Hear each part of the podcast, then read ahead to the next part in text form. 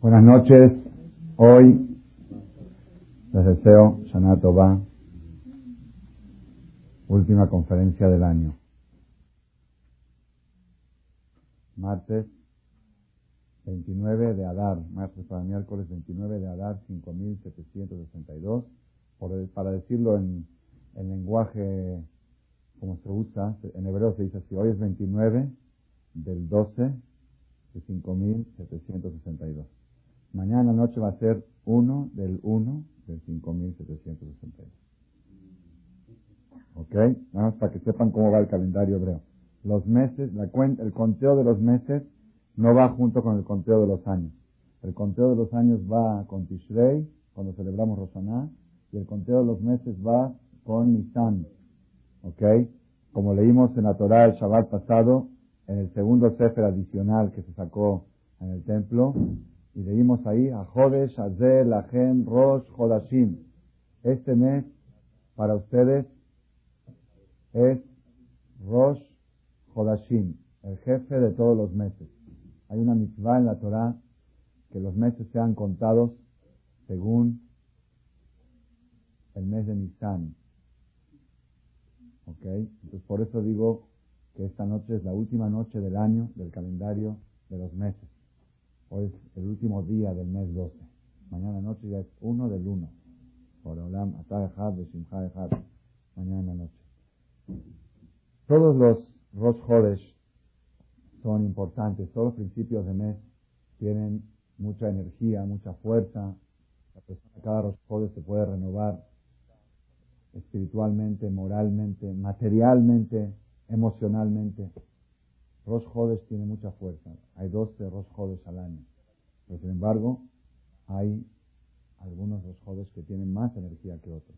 Y ese es Rosh Hodesh Nisan. ¿Por qué? Porque es Rosh Hodeshim. Es el principio del mes, pero el principio del mes que es el jefe de todos los meses. Pues por esa razón necesitamos nosotros estas últimas 24 horas que tenemos prepararnos para recibir este hermoso mes. El mes de Nisan, ¿qué fecha es en, mar, en marzo? Una más para ver. Hoy fue, hoy 3, hoy 12. Hoy 12 de marzo del 02. Ok, no es para el protocolo del cassette. ah, 03, ok. Ok. 12 del, 12 del 03 del 02, ok. En español, ok. Bueno, de todos modos, eh, tenemos que saber que el mes de Nisan que vamos a entrar tiene una fuerza muy especial y si ustedes analizan el calendario hebreo, hay días que nosotros decimos cuando rezamos Ana, la confesión, acabando a mirar la confesión. Y hay días que no se dice la confesión. En Shabbat no se dice. En días festivos no se dice. En los jueves no se dice. ¿Ok? Sin embargo, hay un mes, el único en el calendario hebreo, que 30 días seguidos se omite la confesión. No se golpea, puro puro positivo. ¿Ok? Eso nomás para que sepamos y que veamos qué tanta fuerza tiene el mes de Nisan. La Gemara dice sobre la noche, sobre mañana noche, sobre Rosh Hodesh, Behad, de Nisan, ese Atarot Natal Otoyón. Diez coronas fue coronados el día primero de Nisan. Fue el primero de la creación del mundo, según la, la, la El mundo fue creado en Nisan, no en Tishrei. El mundo que decía Adam Arishon. Adam Arishon fue creado como el día de mañana, noche y el día jueves, que es los jueves. Fue el primer día de la inauguración del santuario que leímos la semana pasada. El primer templo de la historia se inauguró. Fue el primer día que se inauguró el los sacrificios en el Bet, los Korbanot en el Bet Amikdash, en el templo sagrado. Fue el primer día de muchas cosas pasaron el, primero de Nisan. Y todas esas cosas que pasaron dejaron huella en esa fecha. Y la persona cuando pasa esa fecha puede, puede tener huella, puede absorber esa huella, esa energía que dejó impregnada los sucesos que sucedieron. Está escrito en los libros que según como está el clima en Rosh Hodesh, así va a ser el clima todo el mes. Si está lluvioso, va a ser todo el mes. Si está soleado, soleado, nublado, nublado. Si hay smog, smog. Si está uno de mal humor, pues hay que tener cuidado en Rosh Hodesh, cuidado porque el dará procura, él sabe cuándo atacar a la persona. Lo ataca en fechas claves. Y una de las fechas claves es Rosh Hodesh. Entonces él dice, en Rosh Hodesh lo voy a poner de mal humor y ya con eso la gané. Ya va a estar todo el mes de mal humor y principalmente este Rosh Hodesh, 15 días antes de Pesa, a las mujeres que están con la limpieza de Pesa, y a los hombres que están con los gastos del shopping, ok, y de las matzot, y del vino, y que cada año más caro, y que esto. Entonces, es un día muy especial para que Dios el Satán se encargue de poner a la persona de mal humor y que haga coraje. Entonces, uno que diga, cuando llegue a los jueves el jueves, que diga, perdón, yo para eso voy a las conferencias, para eso estudio Torah.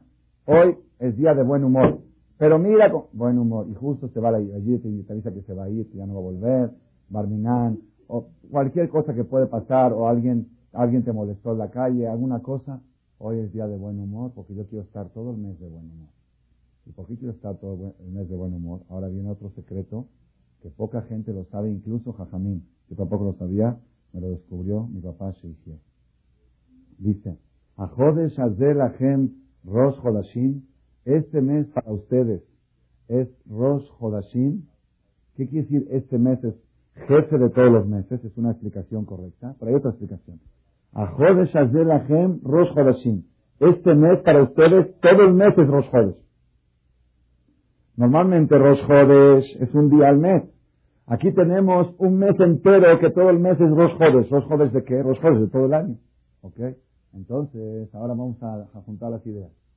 Si dijimos que el estado de ánimo de todo el mes depende de los jodes, y estamos diciendo que el mes de todo el mes es los jodes, pues el estado de ánimo de todo el año depende del mes de. Entonces, cualquier discusión que tengas con tu suegra, con tu nuera, o con tu consuegra, porque ahorita también tengo consuegros, o hay que saben dónde va a estar tu hija la noche del ceder, el primer ceder, el segundo ceder, le toca a mí, te toca a ti, en Cuernavaca, en México, todo tipo de, discusiones que se puedan suscitar, tienes que decir, puedes, tú puedes pedir, puedes hablar, todo muy bien. Cuando las cosas se van a mayores ya para, para, bajar, para, para los ánimos que se calientan, decir, perdóname, este es el jefe de todos los meses yo no quiero estar todo el año de mal humor. Los pleitos empiezan después del otro roscón. Y ya, que pase todo el mes, apunta en un cuaderno, yo les, si quieren les regalamos ahí un cuaderno a cada uno, apunten. Mi suegra el día tal, mi total, acabando Rosh Hodesh y ya el otro mes, le voy a dar durísimo. Le voy a hacer un pleito, un escándalo. Pero por ahora este mes no puedo. Porque este mes es el jefe de todos los meses. ¿Ok? Eso es que sepamos la importancia que tiene el mes de Nisan. Todo lo que yo les pueda platicar durante una hora de conferencia, o durante 10 horas o 100 horas, quiero que sepan que me quedo corto para poder expresar y manifestar qué tanta fuerza y qué tanto poder tiene el mes que se nos acerca, el mes de Nisan. Y, y, qué, importante para nosotros es saber eso. La importancia de saberlo es que no perdamos la oportunidad. Una vez escuché de mi maestro, Rabbi de Shlita, dijo, ¿quién es el buen comerciante? ¿El que sabe hacer negocios? No. ¿El que sabe vender? No.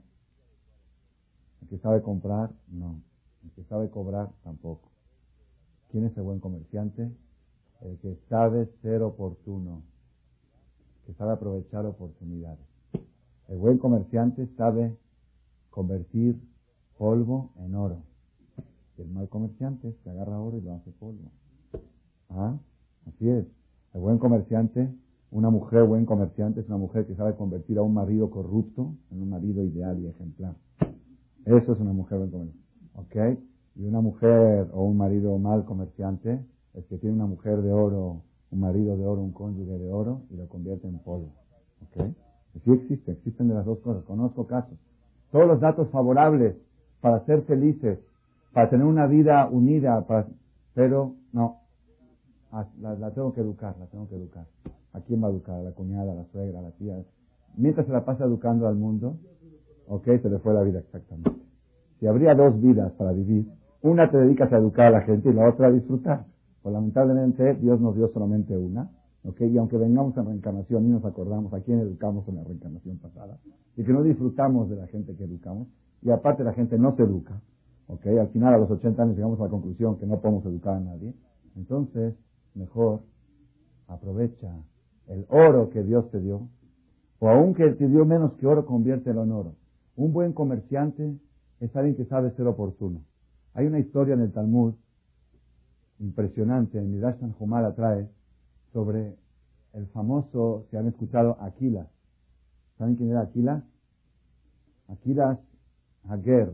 Aquilas era un goy romano, sobrino de Titos. Titos Arashal, que destruyó el segundo templo de Jerusalén. ¿Ok? Tenía un sobrino que se llamaba Aquilas. Aquilas, nombre griego, nombre romano. Y un día, este Aquilas, creo que era huérfano y vivía con su tío Titos, le dijo, tío, quiero ir a hacer negocio, dame un capital para hacer negocios. Ok, el tío le dio un capital. Y dijo, ahora dame un consejo. Le dijo, mira, sobrino, te voy a dar un consejo. Tú llévate ese capital. Cuando veas una mercancía muy barata que está por el piso, ¿ok? Y que nadie la pela y que nadie, cómprala y espérate que suba y te haces millonario.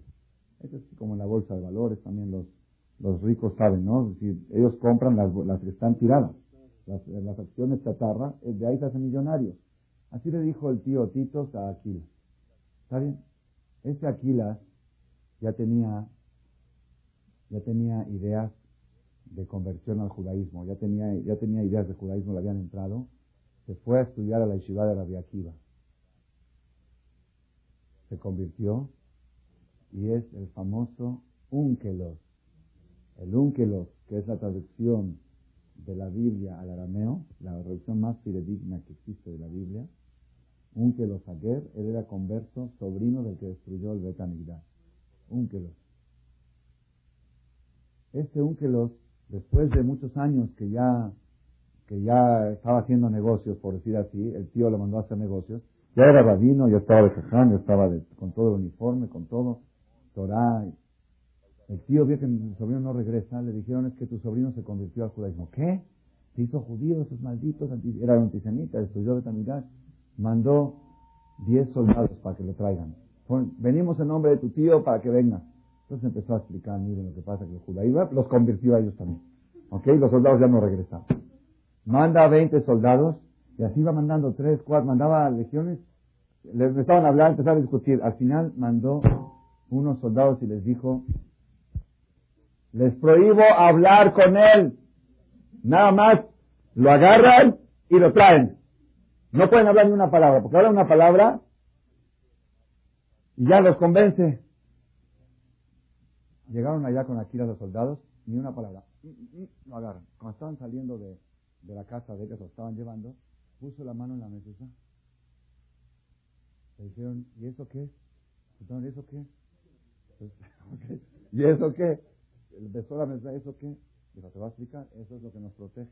Dice, normalmente los reyes los reyes normales, los escoltas van a, cuidarlo adelante, afuera y el rey está adentro. Están los guardias afuera y el rey adentro. Dice Dios, el rey, Borolam, Malkosh dice ustedes adentro, yo afuera. Yo soy el escolta de ustedes. En vez de que tú escoltes al rey, el rey te escolta a ti. Eso se escucharon, ese es el rey del mundo, se convirtieron también. ¿Ok? Así. Hasta que al final mandó a decirle aquí el tío, sabes que ven como quieras, no te voy a hacer nada más, quiero ver. Ya, regresó, lo trajeron, Llegó con el tío, a ver, falta que lo convierta al tío. Le dijo el tío, oye, te quiero hacer una pregunta. ¿Sabes? Tú, tú, yo no me meto en tu vida, tú puedes decir, pero yo te di un dinero, ¿ok? Me dijiste que ibas a hacer negocios, ¿qué pasó? Dice, tío, hice exactamente lo que dije. Me dijiste que busque la mercancía más barata que está por el piso, que nadie la pela, y que la compre, porque algún día va a subir de precio.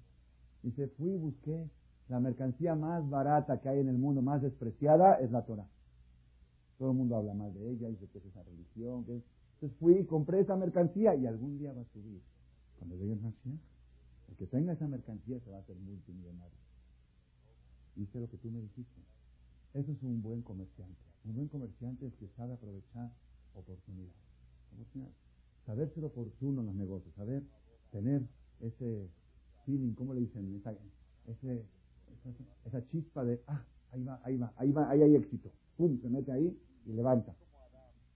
Eso es en las cosas materiales, que ahí sabemos que todo viene de Dios. Ahí no hay chispa que valga. Ahí a veces parece que uno tiene chispa. Con las cosas espirituales Dios no interviene. Ahí sí hay que tener chispa. Ahí la persona tiene que saber ser oportuno y agarrarse de cada, de cada circunstancia para elevarse, para superarse. Una de esas circunstancias, una de esas oportunidades que no hay que dejar pasar es Jodesh Nisan. El mes de Nisan, Rosh Chodeshim. En el mes de Nisan se inicia el ciclo festivo. Nosotros el ciclo festivo empieza con la fiesta de Pesach y termina con Purim. Ese es el ciclo. Ya hemos cerrado el ciclo con la fiesta de Purim. Estamos en el último día del mes de Adar y empezamos otra vez el uno del uno. Tiene mucha fuerza. Mucha fuerza. Fuerza tiene porque a veces la persona, por decirlo así, para dar un ejemplo, una persona va a ver una película, una película muy interesante, kosher, ¿no? Que no tiene nada de, nada de romance, ni nada de amor, ni nada de violencia, si es que existe, ¿ok? Va a ver una película, pero está muy interesante, muy interesante, pero no tiene nada de haram. Y va a ver la película, pero ¿qué pasó? Llegó en la mitad, llegó en la mitad de la película, y está viendo, y le pregunta al de lado, ¿y ese quién es? No, ese es tú, te la perdiste, ese fue el que ayer. Pero no me molestes ahora, no está entendiendo nada, están todos disfrutando y él no, porque entró en la mitad. La próxima función llega temprano para verla desde el principio y poder disfrutar toda la película. Igual pasa con aquellas personas que caen a Marcela en la mitad del año. Caen aquí a las conferencias de repente, haz de cuenta, en Jodesh Heshvan o Kislev, antes de Hanukkah. Y ya estamos al final de la película y estamos a ver el proceso. Pues si la persona empieza, arranca del principio el proceso festivo, cada año se repite. La función empieza en Nisan y termina en Adar. ¿okay? Tenemos la oportunidad de empezar de nuevo. Es un tour, es una vuelta al mundo que la persona va adquiriendo experiencia. Y la experiencia del Pesach de este año no es igual que la pasada.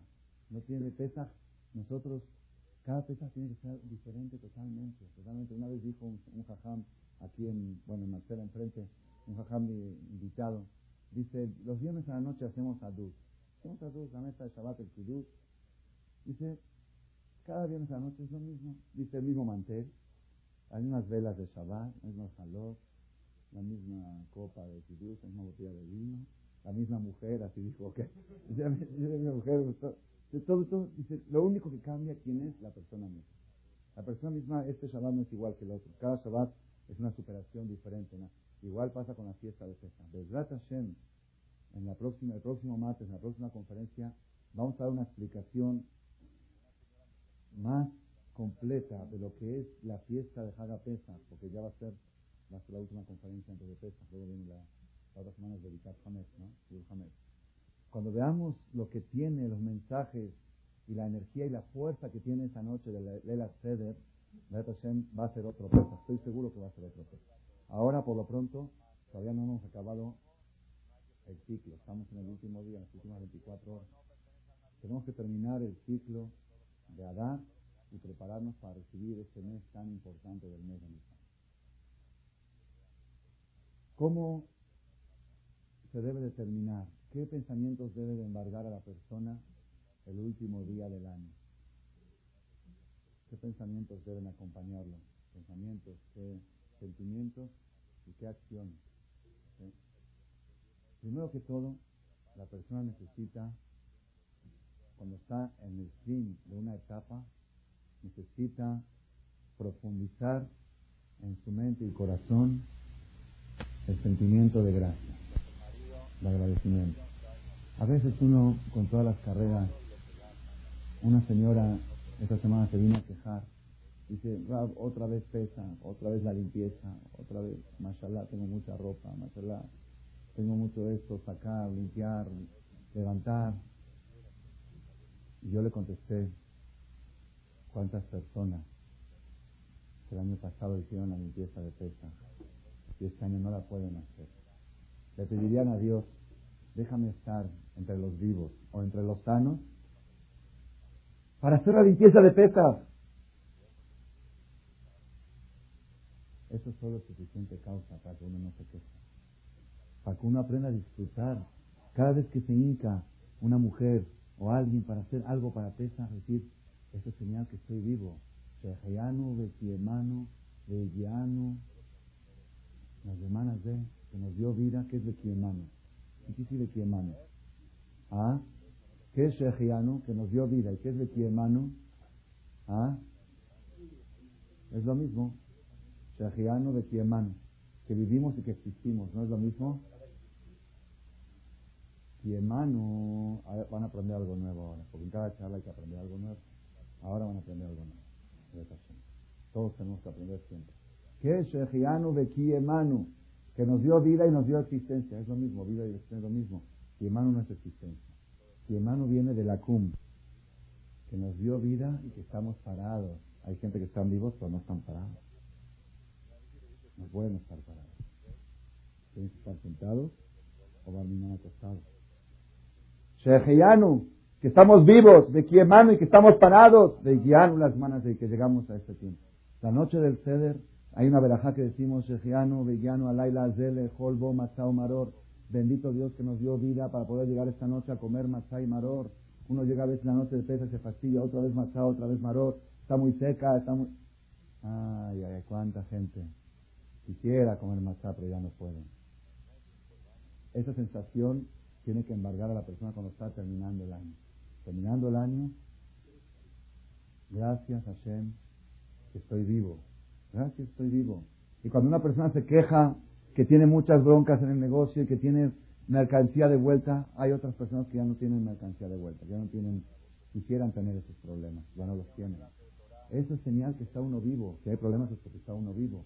Esas es las últimas 24 horas que tiene que acompañar. Estamos viviendo una situación muy, muy difícil a nivel mundial. A nivel mundial, en Israel, también en México han pasado cosas muy no, no gratas este último mes. Y en el Israel, muy difícil la situación, muy, muy difícil. Ya se ven los pasos de Macías muy en la puerta. Muy en la puerta, no se ve salida a la situación, como están las cosas. Un muchacho que fue tiroteado, un muchacho paisano, este en la noche en Netania, un muchacho religioso, Bajur y Shiva, estaba organizando un seminario de fin de semana es un muchacho que mi hermano hace un mes viajó a Israel para traer el nuevo grupo de Bajurín y le habló para traerlo aquí a, México. Y él aceptó venir. Pero le dijo, habla, pregúntale a mi mamá, mi mamá es viuda. Le habló a su mamá y le dijo, por favor no le insistas a mi hijo porque seguro va a ir a México y no me quiero quedar solo. La mamá viuda. ¿Ok? Es nada más un ejemplo. ¿Qué otras historias hay? Hace, hace diez días, un sábado en la noche, una familia entera, familia Nehmad, viajaron de Rishon de Kion a Jerusalén a, pasar, a un bar mitzvah, a pasar Shabbat, todo Shabbat. Y a la salida de Abdalá, en la calle, un hombre bomba estalló y borró la familia. Papá, mamá, hijo, hija y sobrino. ¿Okay? Y así cosas como estas, lo aleno. ¿Por, ¿Por qué digo esto? No para, no para despertar tristeza ni angustia, no es momento oportuno. Pero sí para que cada uno de nosotros le baje un poquito el volumen a las quejas. Esos son problemas. No los problemas que tuviste con tu mujer ayer porque no te estuvo esperando a la hora que quedaste con ella. ¿Ok? Esos problemas, mucha gente quisiera tenerlos, ya no los tienen. De veras, los problemas que nosotros tenemos son ridículos, son absurdos frente a los verdaderos problemas que, que pueden haber dominado en la vida. Entonces, el último día del año hay que cerrarlo Primero todo con sentimiento de agradecimiento a Hashem. Gracias a Hashem estoy vivo. Estoy vivo, estoy sano, tengo mi casa, tengo mi familia, tengo mis cosas. Cada quien con lo que tiene puede, es suficiente causa para estar bailando 24 horas. Es lo que debemos de hacer para que Hashem se apiade de nosotros y nos siga extendiendo el plazo de vida y de salud por muchos más meses y años desde Hashem. Entonces, esa es, esa es la... Sabotai eh, el mes de Nisan, Rosh Hodashim, voy a dar una explicación que se pueda fusionar tres conceptos. Vamos a explicar el concepto de Ahodesh Azelachem Rosh Hodashim, que ahí dice que el pueblo judío, su calendario se rige según la luna y no, no es calendario lunar y no solar. ¿Okay? Es un punto diferente, que diferencia al, Yudí del Gol, de la mayoría del mundo, que todos los goyim van con el calendario solar y el Yudí va con el calendario lunar. Y en realidad también el judío respeta el calendario solar. ¿La prueba cuál es? El calendario lunar son 359 días. El calendario solar 365. Cada, cada, cada tres años hay un atraso de un mes en el, calendario lunar. ¿Ah? Algo así, ¿ok? Cada tres años hay un atraso del calendario lunar solar y para emparejarnos hacemos un año bisiesto a dar bet para que caiga Pesaj en la primavera, porque el calendario judío también respeta el solar. Sin embargo, día con día y mes con mes, vamos con el calendario lunar. Y esta es la primera mitzvah de la Torah, Jodesh Celebrar el Rosh Hodesh y regir nuestro calendario según la luna y no según el sol. Necesita una explicación. Vamos a explicar Hashem algo que ya lo mencionamos en otra ocasión, vamos a relacionarlo.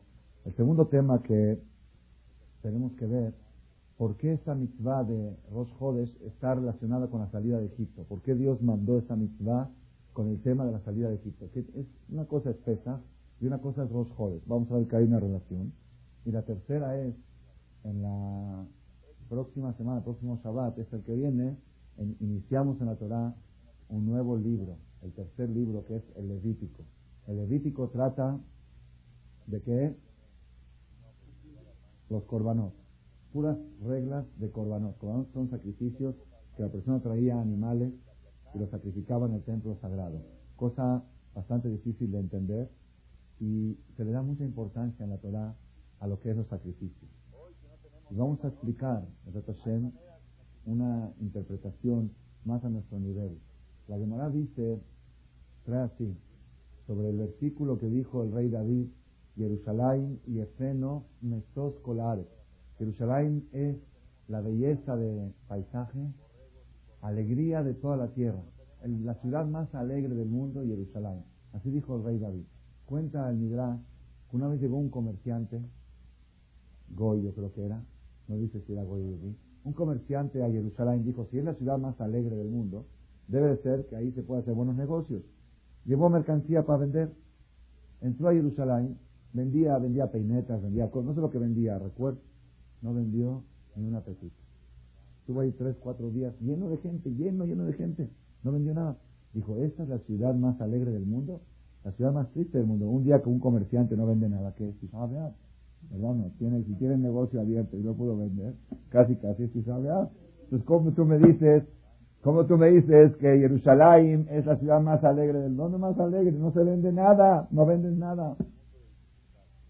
Mejor me voy a Roma, a otros lugares donde se vende. Le contestó un jajam, le dijo, ven, te voy a explicar qué existe alegría de toda la tierra. La persona comete falta, comete pecado, y esos pecados envenenan su cuerpo, su alma, le provocan angustia y depresión. La raíz de toda la angustia y la depresión es el veneno que penetra dentro de la persona a través de las faltas que comete, la sonará, chismes, pleitos, majloques, tareas, cada falta que la persona comete va envenenando su cuerpo y alma y esto provoca un síntoma llamado angustia. La persona llega a Jerusalén angustiado por sus faltas, por sus pecados que cometió y llega al Bet Amigdash, al templo sagrado. Trae sacrificios expiatorios, se le perdonan sus pecados, sale limpio y esa es la alegría de toda la tierra. La alegría más grande es cuando erradicas la angustia de raíz. ¿Y cómo se erradica la angustia de raíz? Eliminando el veneno moral, el veneno sentimental que tiene la persona dentro de sí. Eso se lograba a través de los sacrificios en el Beta Hoy en la noche, vamos a dar una explicación. ¿Qué es eso de agarrar un animal? Una persona cometió una falta, va al Beta trae un cordero, corbán, ya se limpió. ¿Qué, es brujería? ¿Qué, es lo que está sucediendo aquí? Estos son tres temas que vamos a fusionar, Hashem. Rosh Hodashim, ¿Qué quiere decir que Rosh Hodes vamos según la luna y no según el sol? El segundo tema es Yesiat traen la salida de Egipto y el tercer tema es los Corbanos. Esos tres temas se relacionan con un cuarto. Un cuarto. Si dijimos que el mundo fue creado, Adán Arishon fue creado el primero de Nisan, ¿qué fue creado el último día de Adán? ¿Ah? Los animales, ¿no? Dios creó el quinto día, creó los animales. Quinto día son los animales y el sexto día fue creado el ser humano. Y si hoy, esta noche, es el día de la creación del, reino animal, y el día primero de Nisan se creó Adam Arishon. Una de las preguntas que pregunta el Talmud, ¿por qué si Adam Arishon El hombre, el ser humano es lo más importante de toda la creación. ¿Por qué Dios esperó hasta el final? ¿Por qué lo creó hasta el día último, hasta el día sexto? Lo lógico sería lo cree el día primero. ¿Por qué hasta el día último? El Midrash da dos respuestas. Una respuesta es, dice, si tú haces un banquete, ¿qué haces primero? ¿Pones la mesa y, luego traes a los invitados o traes a los invitados y pones la mesa? ¿Qué se hace primero? Primero se pone la mesa y luego se trae a los invitados. A veces hasta se está cerrada la puerta del salón porque no terminaron de poner los platos. Es igual. Todo el mundo fue creado para un invitado. ¿Quién es invitado? El ser humano. Entonces Dios primero le puso la mesa. Le puso las plantas, los árboles, el sol, la luna, las estrellas, los, peces, los pájaros, las, todo. Y después dijo Adán, ven Adán, aquí está, falta todo servido. No falta nada, aquí está todo a la orden. Es una explicación muy bonita. Pero ahí el Midrash trae otra explicación. ¿Sabes por qué Dios creó al animal antes que la persona? Porque si la persona, si la persona es Zahá, Zahá quiere decir la persona merece, es meritorio, la persona logró la superación, aquel ser humano que logra el título de ser humano, pues Dios le dice, tú eres lo más importante de toda la creación. Ya ves, todo está a la orden. Pero si lo Zahá, la persona no se superó y la persona es orgullosa y enojona y atropelladora y mala y egoísta y rencorosa, ¿ok? Y se cree el rey del mundo y va por acá. Y oye, ¿quién te cree? El mosquito fue fabricado antes que ti. Nació antes que ti. El mosquito del día jueves y tú del día viernes. Así que dicho, ni, ni, ni, hasta el mosco es más que tú. Y aquí esto merece una explicación. Entonces, ¿qué, ¿qué el mosco es más que yo? El mosco yo lo hago así, lo, no, no sirve para nada. ¿Qué el mosco? El mosco no es más que yo. ¿Cuál es, ¿Qué es lo que está, qué es lo profundo que está escondido acá? Aquí hay un punto que es el punto central de todo el judaísmo y de no más de toda la vida. el punto clave de todo. Y con esto vamos a entender la esencia de Rosh Hodashim, la esencia del calendario hebreo que es calendario lunar, la esencia de los corbanos. Aquí hay un punto. Una persona, vamos a, a tomar como punto de inicio. Una persona dice, yo creo en Dios. La mayoría creen en Dios. ¿Verdad no?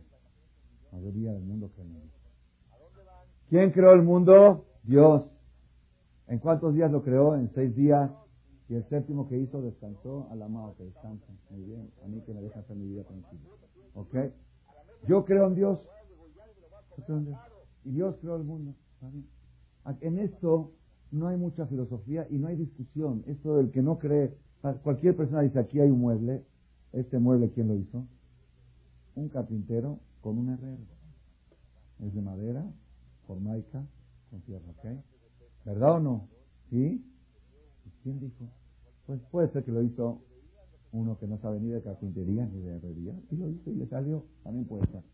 No, no nada de eso. Aquí explotó algo, ¿ok? Y pum, se hizo la madera, y pum, se hizo la, forma, la formaica, y pum, se hizo el fierro, y esta todavía, y, se soldó y se pegó, y salió el mueble este. Sí, la gran explosión. ¿Ustedes no han escuchado la teoría de la gran explosión? ¿Cómo una explosión va a ser esto? ¿Cómo va a armar esto y aquí tiene madera y se está ensamblado? No se ensambló con la explosión. No hay, ¿verdad? nadie, nadie. Si yo hablo así, si yo digo que este traje se hizo con la gran explosión, no es sencillo, me mandan una bola. Entonces ya así sencillo. Si ves algo, atestigua de alguien. Si hay algo es porque hubo alguien que lo hizo. Punto. Ya, eso no hay discusión, eso no necesita muchas pruebas. Ahí no está el problema. Ahí no está el tema de la discusión. ¿Dónde está el tema? El tema acá empieza el problema. Ese alguien que nosotros llamamos Dios, que creó el mundo y que seguro hubo alguien que lo creó, y ese alguien, ese algo, como quieran, no es algo, es un muñeco. Una vez estaba un jajam dando una conferencia en un, ante mucha gente, gente muy principiante, y uno levantó la mano y dijo, Señor rabino, yo no creo que exista Dios, yo no creo en Dios. Le dijo el rabino, yo tampoco. Le dijo, en el Dios que tú no crees, yo tampoco creo. Sí, porque a ti, ¿qué imagen tienes de Dios? ¿Algún muñeco o alguna cosa con alas? En eso que tú no crees, yo tampoco creo. ese algo, ese alguien, ese poder, esa fuerza, indescriptible, inconcebible, es omnipotente, omnipresente, ese algo, ese se llama Dios. Y todos creemos, en eso todos creemos. Ya, punto, no Acá viene el problema. Cuando una persona, cuando alguien fabrica un mueble, lo fabrica con un objetivo. ¿Cuál es el objetivo de este mueble? ¿Ah? Apoyar sobre el libro, rezar, estudiar. O ganar dinero. Ok, un objetivo. Acá empieza el problema. ¿Para qué Dios creó el mundo? ¿Ok? Para ganar dinero seguro que no, porque toda la lana es de él, Lía Kesef, de Lía Zahab, y no sé si hizo buen negocio si era para ganar dinero. El mundo está en déficit en general. No, yo no necesito Lía Kesef, Lía Zahab, no lo hizo para el business, no hay ningún business. ¿No para qué lo hizo? La lógica dice que lo hizo para favorecer, para hacer un bien, porque el bueno quiere hacer el bien. Entonces Dios es lo máximo del bueno y quiere hacer el bien. Fabricó el mundo para hacer el bien. Entonces, ¿cuál es el objetivo de la creación? Pues yo te voy a decir cuál es el objetivo. Dios quiere que la paz es padre, que disfrutes, que vivas la vida. ¿Qué es vivir la vida? Que comas, que bebas, que pasees, que te diviertas, que viajes por el mundo. Pásala bien, sexo, diversión, reventón. Eso es lo que Dios quiere. Si Dios es muy bueno, o Dios quiere que vayas de vacaciones y viste unas cosas, te lleves una gatita, y que en los mejores restaurantes ahí, no, tú con tus latas y con tus cosas, que Ya, una vez me dijo una persona, en un tour me lo encontré, Jajam, yo no voy a sus conferencias porque usted es muy radical.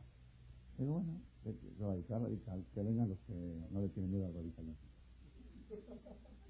Dice, pero yo le voy a decir, Jajam, mi filosofía, y si usted está de acuerdo conmigo, yo puedo ir a sus conferencias. Ok, ¿cuál es su filosofía? Jajam, yo voy a Las Vegas, Marmina. Dice, voy y entro a unos restaurantes, hay unas carnes, así me dijo, es más pecado la abstención que, que comer, así me dijo, es, más haram privarse que comer. ¿Sabe qué Dios quiere que estés sufriendo? Están todos pasando los meseros con esas carnes así, con que vuelves, y tú una ensaladita de así de la vida es bodas separadas, hombres por acá, mujeres por allá. Ah, a bailar, diviértete, abraza a quien quieras, las espaldas por adelante y por atrás. Es la vida, hombres por acá que, voy, voy, voy, al, banquete, no estoy yendo al CNIS, el CNIS separado está ya lo aceptamos de diablo, pero un banquete va a divertirte. Y así, todos, y de veras, se los estoy exponiendo, no con risa, con seriedad como, una pregunta. ¿Qué, quiere Dios del mundo? Dios quiere del mundo que la gente la pase bien, que la gente se divierta. Si vas a la, charla de Jajam Shaul y te diviertes, pues ve. Si te diviertes, si no, pues ya no me está aburrida, no vayas. La vida es para pasarla bien, punto. Porque Dios es bueno y lo que quiere es que la pasemos bien. no que estemos uh, revisando la migaja de Jamés y no Jamés. Y Jamés, ya, déjate. Está bien, quieres comer hasta una vez al año, prueba una galleta. No, 30 gramos, no 30 gramos, trágalo juntos, reclínate. No, perchi, lo principal es, Dios quiere que la pases bien. Comer, dormir, sexo, disfrutar, pasear, volar, viajar. No, no es lógico. Es muy lógico.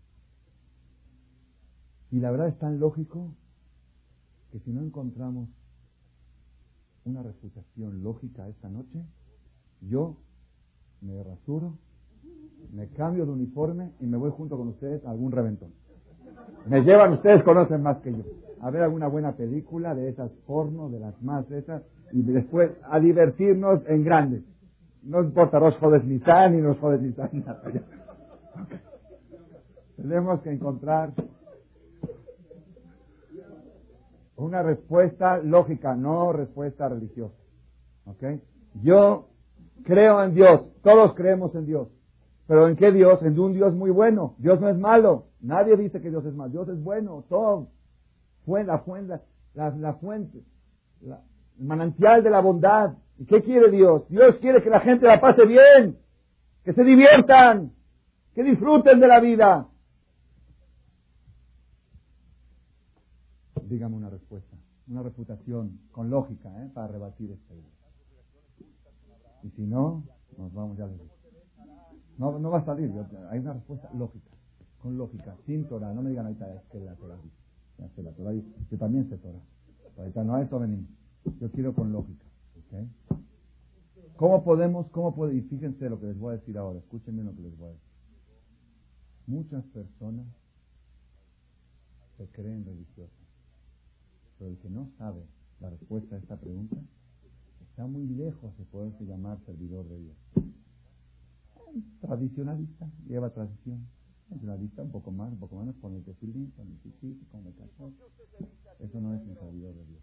La persona que no tiene una respuesta clara, lógica, y no está convencido al 100% de esta pregunta, Dios creó el mundo. ¿Qué quiere Dios de mí? Dios quiere de mí que la pase bien. ¿Qué es pasarla bien? Pasarla bien. Eh, pregunten, ustedes saben mejor que yo. Comer, dormir, pasear, vivir, comprar, shopping, eh, lucirse, carros, eh, viajes, mujeres. todo es, es, eso es lo que pasarla bien. No te abstengas de nada. Haz lo que te hace sentir feliz. Así dicen los psicólogos son los más deprimidos del mundo. Pero ellos recomiendan, haz lo que te hace sentir feliz. Es lógico, la verdad es muy lógico. Eso es lo que Dios quiere de su mundo, que la gente sea feliz que la gente la pase bien. Les voy a decir cuál es la respuesta. ¿Alguien, ¿alguien la sabe? La respuesta lógica, ¿eh? No de Torah. ¿Ah? ah del gobierno, no, no, no invadir territorio ajeno. Pues la persona nació aquí para disfrutar, para comer, dormir. Una persona me preguntó en un seminario de los que doy en el extranjero, me dijo, si Dios nos hubiera creado para pasarla bien, pues ¿por qué creó la muerte? Es buena pregunta, ¿no? Si Dios quiere que te pases bien y que vivas, ¿por qué creó la muerte? Esa no es tanta pregunta. ¿Saben por qué creó la muerte? Para dejar lugar a otros sean felices también. Sí, pues es, es como el niño que entra en el carrusel y no se quiere bajar. Y sabes que hay cola. Y sigue datos, ¿ok? Sé feliz y déjate feliz nosotros también. Entraste 80, 90 años, ya hiciste tu vida, ya te casaste, ahora haz lugar a los demás. Esa no es tanta pregunta, la lógica no, no, no contradice Dios creó la tristeza, Es una creación del hombre. Esa la creó Marx. Dios no creó la tristeza. ¿Ah? ¿Ah? ¿Qué, qué, qué, hiciste? ¿Qué superación? Más millones de dólares. ¿Esa es superación?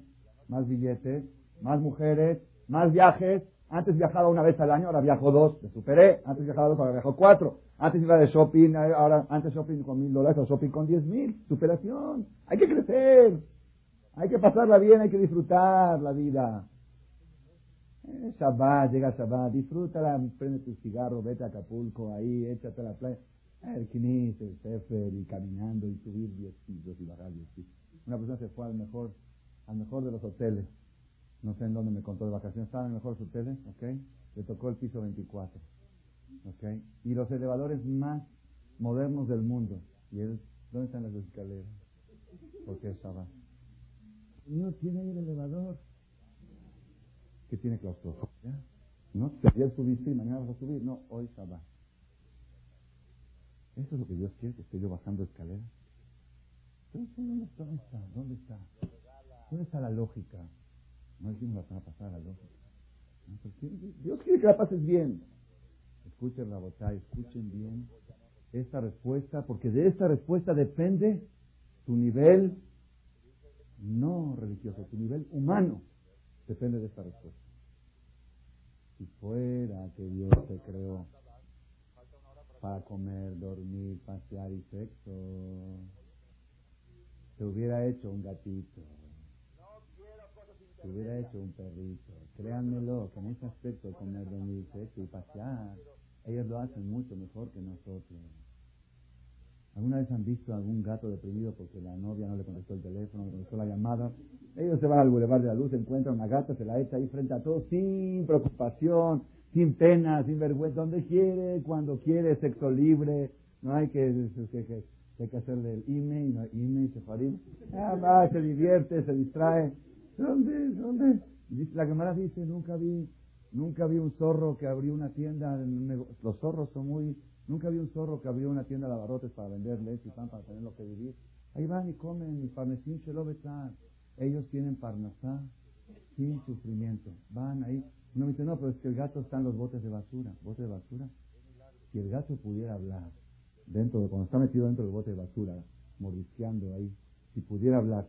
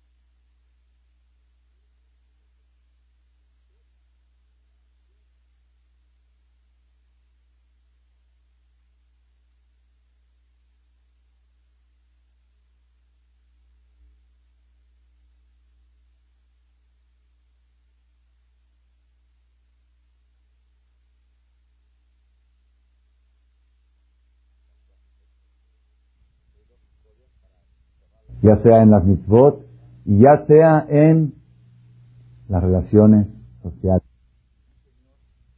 En ese aspecto, comer, dormir, sexo y pasear, ellos lo hacen mucho mejor que nosotros.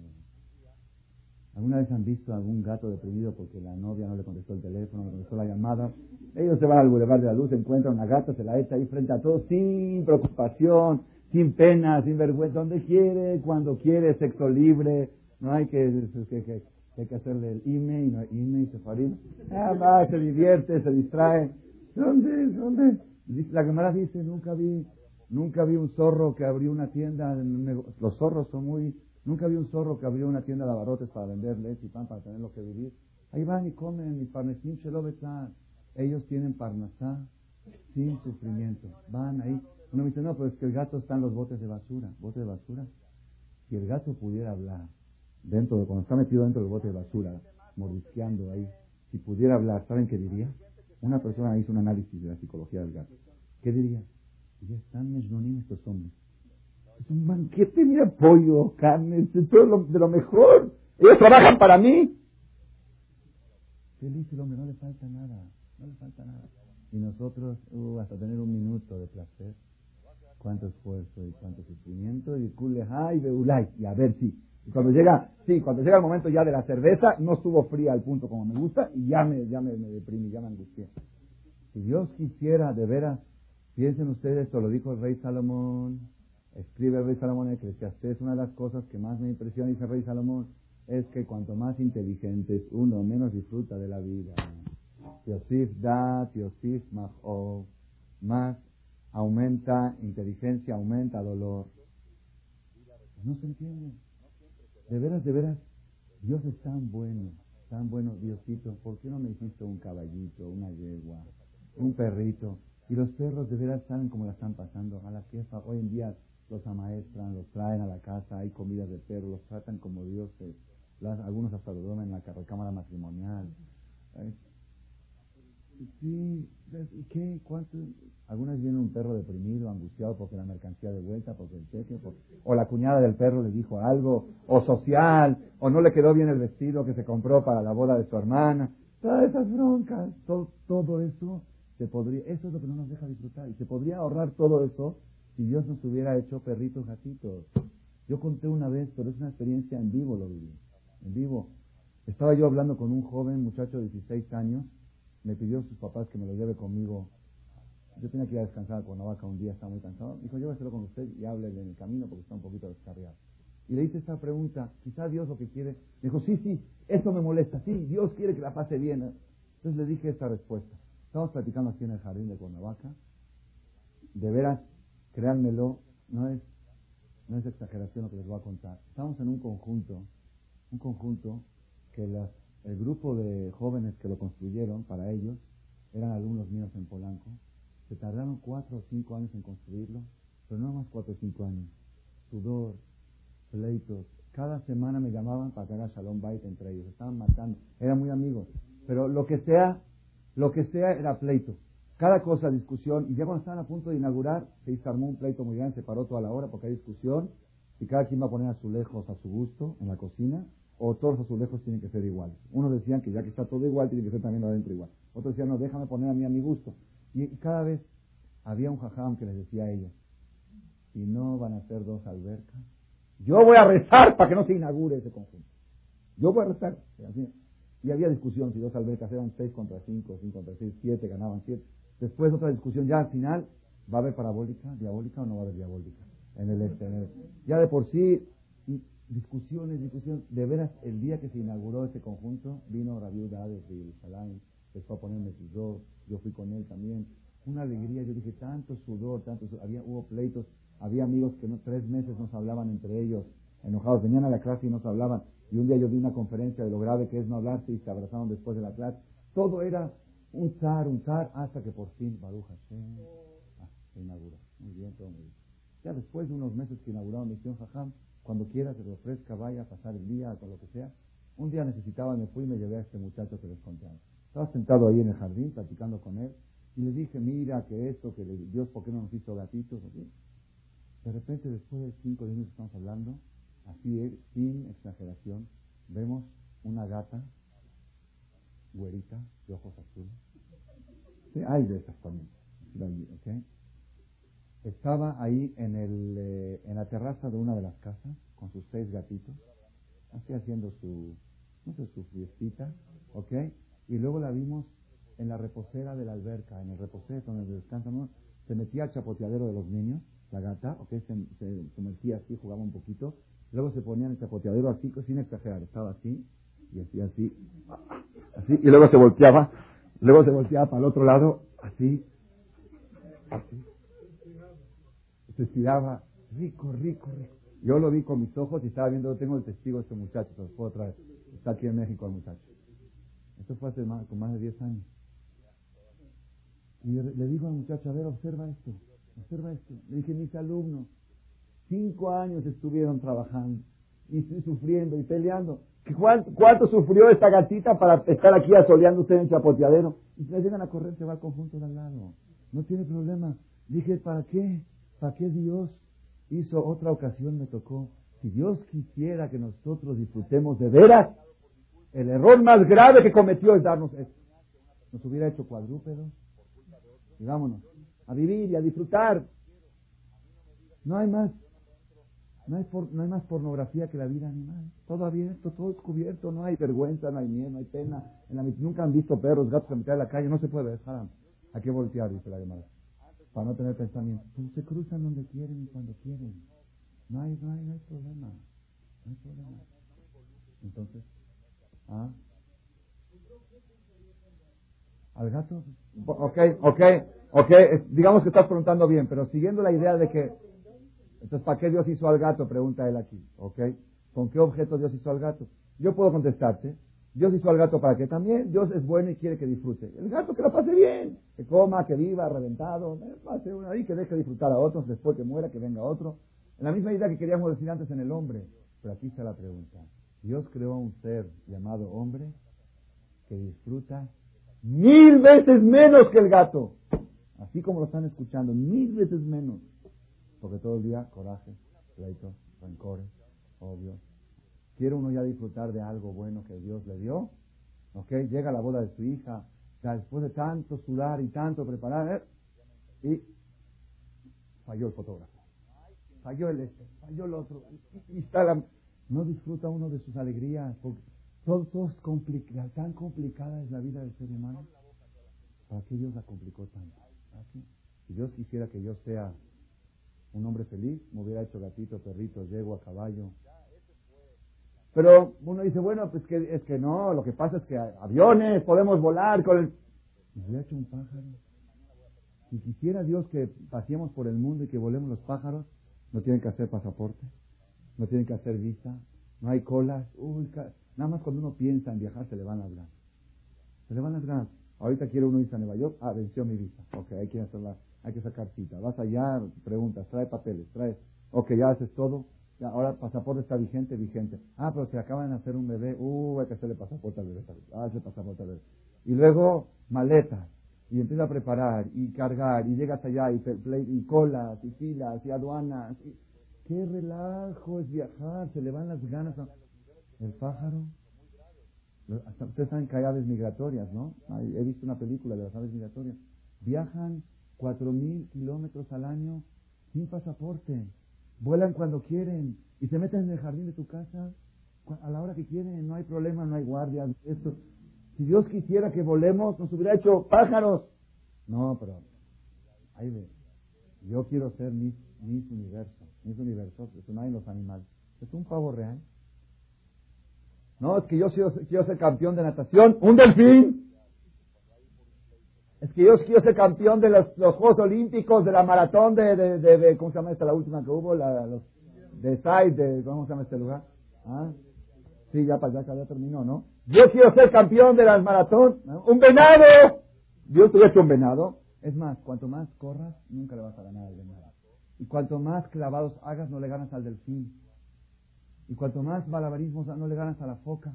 No hay, todo lo que, todos los artes que el hombre sabe hacer para divertirse, el animal lo sabe hacer mejor. Y una persona que dice, a mí me gusta mucho viajar por el mar, barcos, yates, un pez. Un pez bueno, que va ahí una ballena, te hubiera hecho Dios una ballena y viajas por los mares. Liviatán, que te haga Liviatán. Viajas por todo el mundo. Ah, Rabotai, y ahora les va a dar un paso más. Entonces, ¿qué quiere decir? Quiere decir, ¿cuál es la conclusión? Si fuera que Dios nos creó para que disfrutemos de esta vida materialmente, cometió un error muy grave. ¿Para qué nos dio la mente? Nos hubiera hecho animales, ¿ok? Y si Dios no nos hizo animales, si Dios no nos hizo gatitos, quiere decir que el objetivo de nuestra creación es para hacer algo que el animal no puede. Algo que nos distingue del animal algo que nos diferencia de él. Mientras tú estés haciendo lo que te diferencia del animal, estás llevando a cabo tu carácter humano. Pero mientras tú estás haciendo lo que hace el animal, cuando estás comiendo, igual que el gato. Cuando estás, con perdón, en el baño, igual cuando estás, relaciones íntimas, igual. Paseando, igual que los animales, todo igual. Cuando haces, cuando dices Baruch Hashem, lo que no me deja Olam, Shakol y Baró, el animal no lo sabe hacer. ¿Cuándo haces Netilat Yadayim en la mañana? No lo sabes. El animal cuando se va a dormir cae muerto. El se no hay Eso el animal no lo sabe hacer. Cuanto más acciones haga que te diferencien que distingan del reino animal, justificas tu carácter humano. Y ese es el punto básico que no sabe esto, Rabotai, no nada más carácter humano, no es carácter humano. Yo le voy a decir otra cosa más, es algo, también lo he vivido. En otra ocasión también me tocó ir a Cuernavaca a pasar el día, en otro conjunto. Una persona me dijo, Jajam, yo lo veo muy estresado, vaya a pasar el día. Me fui en la mañana, volví en la noche, solo. Me senté ahí en la terraza de una casa a tomar aire un poquito, a descansar. De repente, ¿qué veo? Entre semana, un día miércoles, veo entrar gente en uniforme así de, deportiva, con calcetines Goim y con cara de Gil, pero que es torneo de tenis organizado por el portero. Y cobraba la entrada. ¿Sí? Así como escuchan. Después del torneo de tenis, torneo de clavados. Sí, clavados y esto, y carreras. Se están dando un fiestón. Digo, los patrones están ahí en México trabajando para pagar el mantenimiento de estos conjuntos y el decir aquí lo dice, trabaja, trabaja, déjame aquí. Él se atiende dos meses al año y diez meses tiene vacaciones. ¿Okay? Si Dios quisiera que la pasemos bien, no vamos a exagerar, que no nos haga gatitos, pero que nada un Igir de Cuernavaca. No puede estudiar Torah, el Igir no puede hacer mitzvot, no sabe hacerlo, no tiene superación espiritual. ¿Ok? Este es el mensaje. Este es el mensaje más importante de toda la Torah. Moray Brabotay. La clave del éxito de una persona es cuando sabe, cuando sabe colocarse en el lugar correcto y saber qué es un ser humano. ¿Qué es lo que te caracteriza como ser humano? la comida, la cena, el desayuno, la intimidad, los paseos, los viajes, no te caracteriza. Lo que te caracteriza como ser humano es tu parte intelectual y tu superación espiritual. Cuanto más le eches ganas a eso, más más se justifica el hecho que eres un ser humano. Y eso es lo que nos enseña el judaísmo. ¿Qué, ¿Cuál es la idea de los korbanot, los sacrificios? Cuando una persona traía un animal al Bet Amigdash y lo degollaban y lo sacrificaban, ¿cuál es el mensaje que está escondido? Ahí en la Kabbalah hay muchas cosas más, más profundas que no vamos a entrar ahora, quizá en otra charla. Pero así sencilla, la explicación sencilla que comenta Rashid, Ramban, la sencilla, ¿cuál es?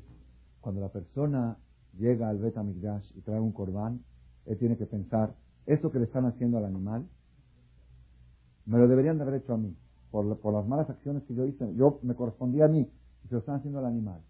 Yo cuando escuché esto de chiquito, siempre me lo decían, cuando crecí un poco dije, y bueno, y si me lo deberían de hacer a mí, pues ¿por qué se lo hacen al animal? ¿Que me lo hagan a mí? ¿Cuál es la respuesta? Es una pregunta muy fuerte. Si me lo deberían de hacer a mí, pues que me lo hagan a mí. ¿Por qué se lo hacen al animal? ¿Saben cuál es la respuesta? Le voy a decir cuál es la respuesta. Dice ahora Jaime Kadosh, bueno Jaime Atar, cuando una persona comete un pecado, una falta, su parte espiritual se retira de él, su alma se retira de él y actúa su parte animalítica. Y la Neshama se le quitó, ya se le fue la Neshama. Cuando la persona hace teshuva, su alma le vuelve a regresar.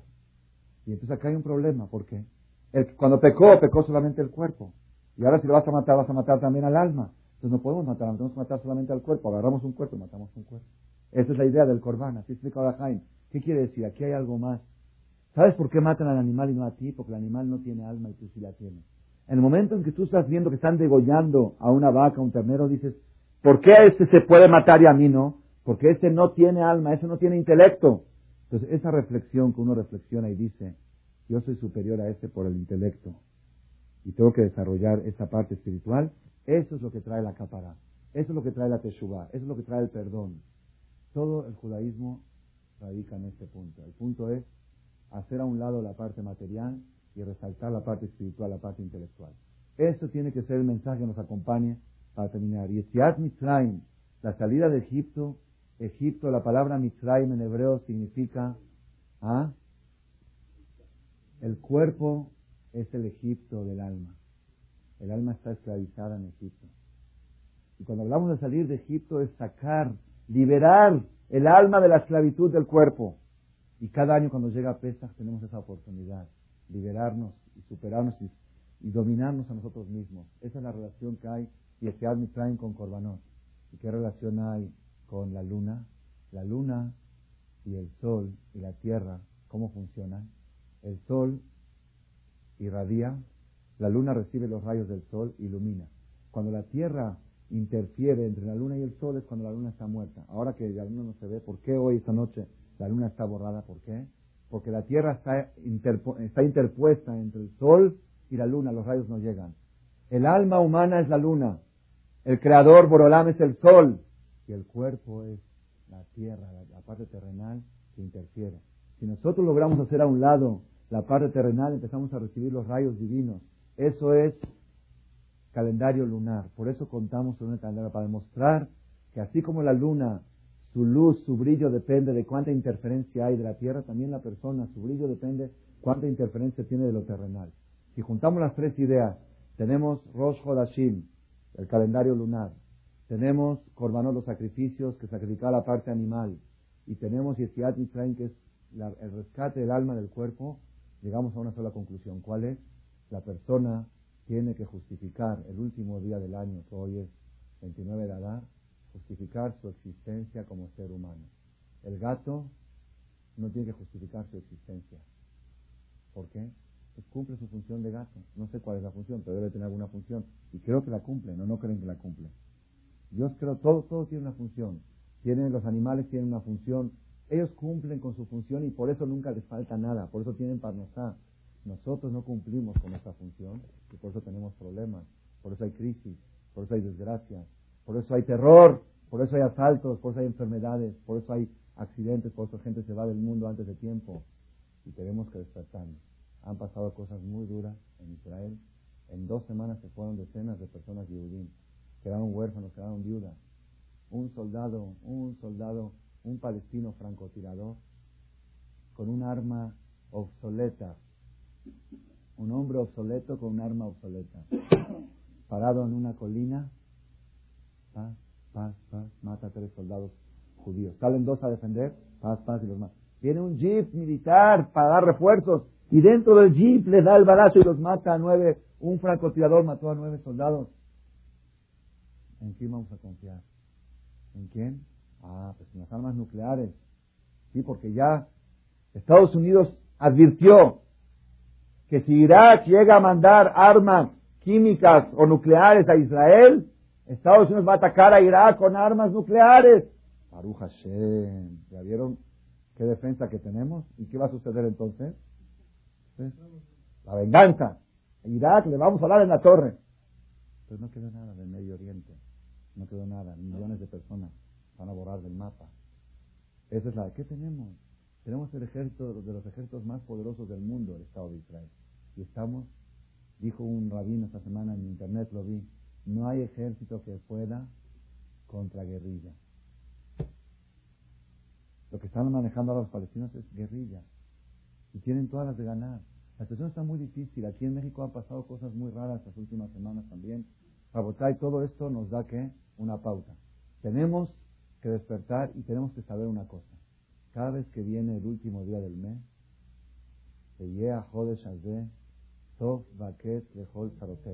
cada fin de mes tiene una fuerza especial para que sea fin de las desgracias, fin de las tragedias, fin de las calamidades, fin de los pleitos, fin de los problemas. Eso es cuando es fin de mes. Cuando es fin de mes junto con fin de año, que termine el año sus maldiciones, Tajel Shano Bijotea, que empiece año sus bendiciones. Mañana, Erev Rosh Hodesh, está declarado mundialmente como un día de Teshuvah, despertar general en todo el mundo. Normalmente víspera de Rosh Hodesh es Yom Kippur Katán, es como un mini Kippur, cada víspera de Rosh Hodesh, no nada más este. Pero este que es fin de año y aparte a raíz de todo lo que está sucediendo, todos nosotros tenemos que despertarnos y hacer un cambio, hacer un cambio para el bien de nosotros y para el bien de todo lo de alrededor nuestro. La Gemara dice, Maya Adam Binasel Mejeblosh el Mashiach ¿Qué debe hacer la persona? Benizán y Galo, Benizán y Gael. El mes de Nisan fue el primer, la primera redención del pueblo y el mes de Nisan va a ser la última redención. En el mes de Nisan es el más propicio para que todo el pueblo de Israel lleguemos a Jerusalén con la construcción del Beit HaMikdash. Pero hay un jajam que dijo que venga el Mashiach, pero yo no quiero estar presente. Un jajam del Talmud. Tantos sufrimientos van a haber, cosas insoportables, que prefiero no estar, prefiero despertarme después de otro Ham le discutió, dijo no. Que venga el Mashiach, que estemos presentes y que sepamos cómo hacer para protegernos en esa situación. Los sufrimientos de los últimos sufrimientos de la época premesiánica es como el dolor de la mujer antes de dar a luz, el último dolor cuando ya está el bebé pujando y saliendo, que grita, ¡ay! El dolor más duro de todo el parto, de todo el embarazo es este. Así es el último momento y probablemente estamos muy cerca del mes de Nisan y la situación está muy confusa en el mundo, probablemente este sea el último Nisan que vamos a estar en Jerusalén de rotación. Pero no sabemos qué cosas pueden suceder en los próximos días. Pues, ¿qué tenemos que hacer? Hay cosas que hacer.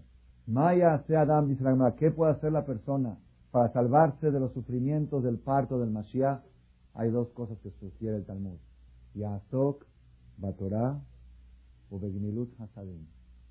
no, no es suficiente la primera. Una es estudiar Torah, lo que están haciendo ustedes ahora. Y dos, Gemilut Hasadim. Cuando los Yehudim piensan uno en el otro y buscan al necesitado para ayudarlo, eso despierta en el cielo una fuerza protectora al pueblo de Israel.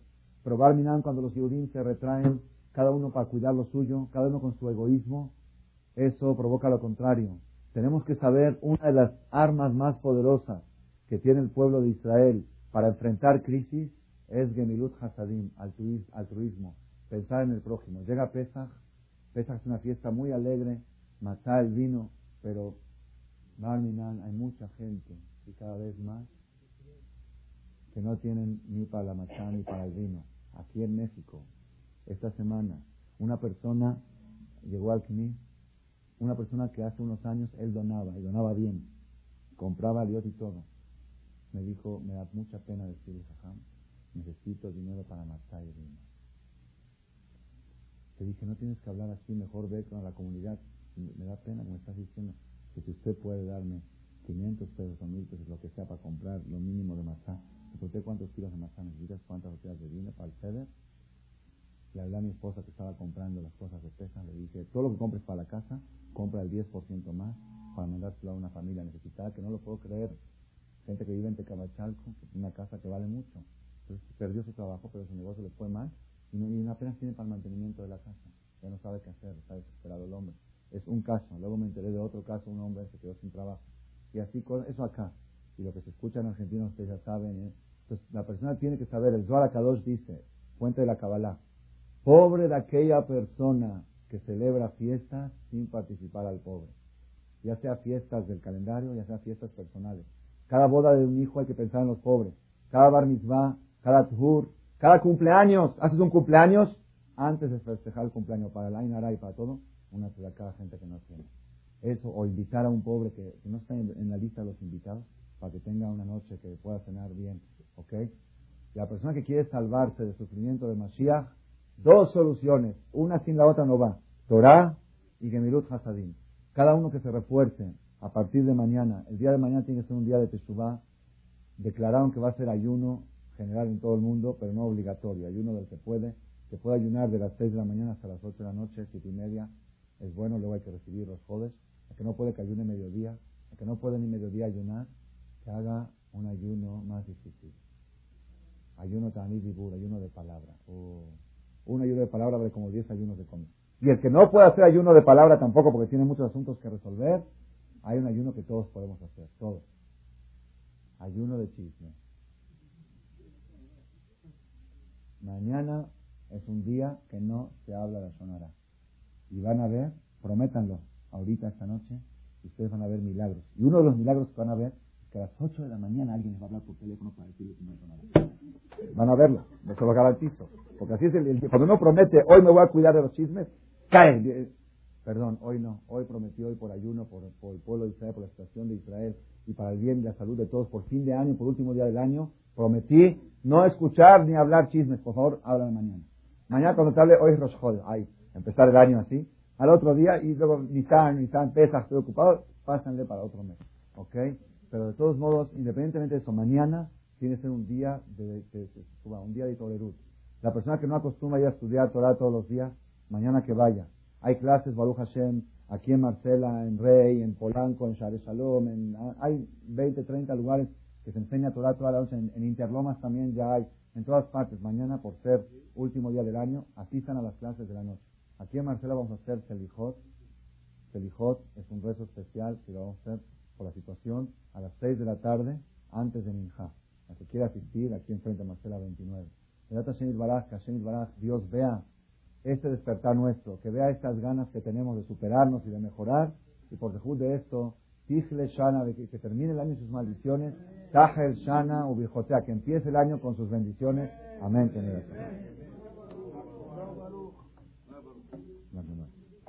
no dijo arbitra, botay, los gatitos no saben decir arbit. ¿Ok? Solamente las personas. Ni los de Cuernavaca.